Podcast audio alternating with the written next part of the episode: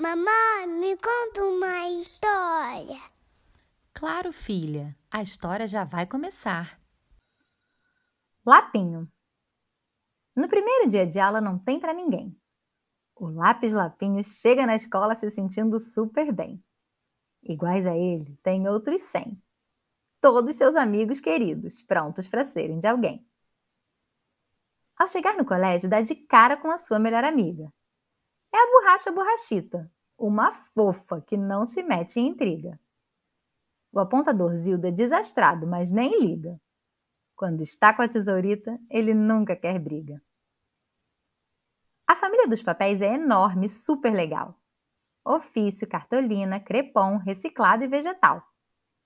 Todos sempre prontos para ser tela de algo sensacional e cada criança os trata de forma sem igual. Quando a aula começa, Lapinho é o primeiro a chegar. Afinal, por esse dia ele mal podia esperar. Tinha passado as férias inteiras com saudades daquele lugar. Não é à toa que ali se sente como em seu lar. Ele ajuda os alunos com tudo que tem para fazer: rabiscar, desenhar e escrever. É com ele que colocam no papel tudo o que querem dizer. Por isso, o Lapinho coloca em suas mãos muito poder.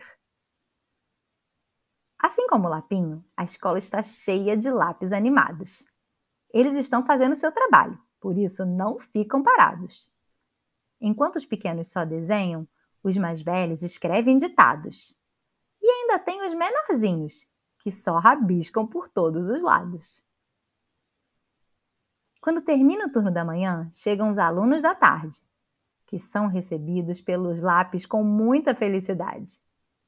As crianças do integral continuam estudando com muita vontade. Eles desenham, fazem contas ou escrevem textos, de acordo com a idade. Não podemos nos esquecer dos outros materiais: pilô, lápis de cor, giz de cera e tintas especiais. Tem também a régua, a agenda e os cadernos espirais.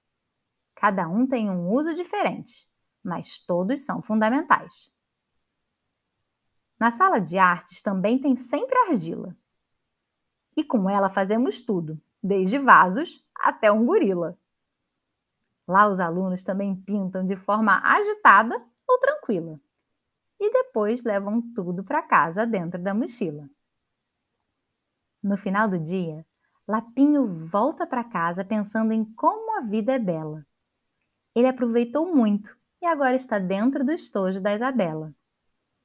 É lá que ele mora e fica muito feliz por ter ajudado ela. É uma realização para ele participar do desenvolvimento dela. Se você gostou, curte e compartilha.